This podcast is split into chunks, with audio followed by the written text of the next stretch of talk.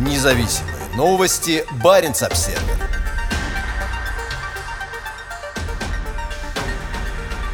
Росатом хочет вернуть вложения в недостроенную финскую АЭС. Деньги, которые были потрачены в Финляндии, будут выставлены в счет, заявил глава Росатома Алексей Лихачев в интервью РБК ТВ. Весной этого года атомная энергетическая компания «Феновойма» прекратила сотрудничество с российской государственной компанией «Раус Project. Решение было прямым следствием массированного российского нападения на Украину 24 февраля. В то время как «Феновойма» на этой неделе сообщила о начале процесса увольнения 356 сотрудников, занятых на строительной площадке в Пюхайоке, в Росатоме заявили, что выставят счет за средства, потраченные на севере Финляндии. «Мы, конечно, свой путь юридически пройдем», сказал Лихачев в интервью РБК ТВ, записанном на Петербургском международном экономическом форуме. Хотя финские власти до сих пор не выдали официальной лицензии, Финовойма уже начала подготовительные строительные работы на площадке будущей атомной электростанции Ханхи-Киви-1 в Пюхейоке к югу от Оулу. Раус Project и Финовойма сотрудничали в рамках проекта более 8 лет.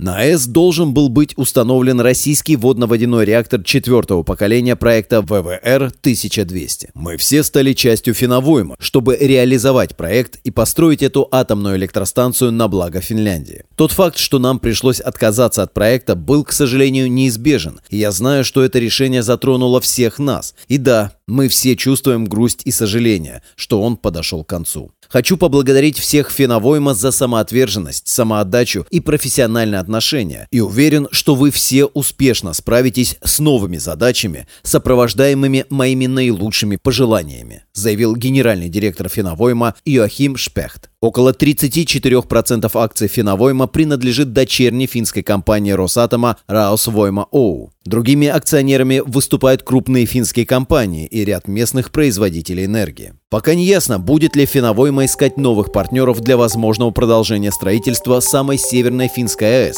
и если да, то каким образом. В компании заявляют, что в 2023 году сосредоточится на обслуживании строительной площадки Ханки-Киви-1 и подготовке к возможным судебным процессам, связанным с расторжением контракта с генеральным подрядчиком. Независимые новости. Барин обседный.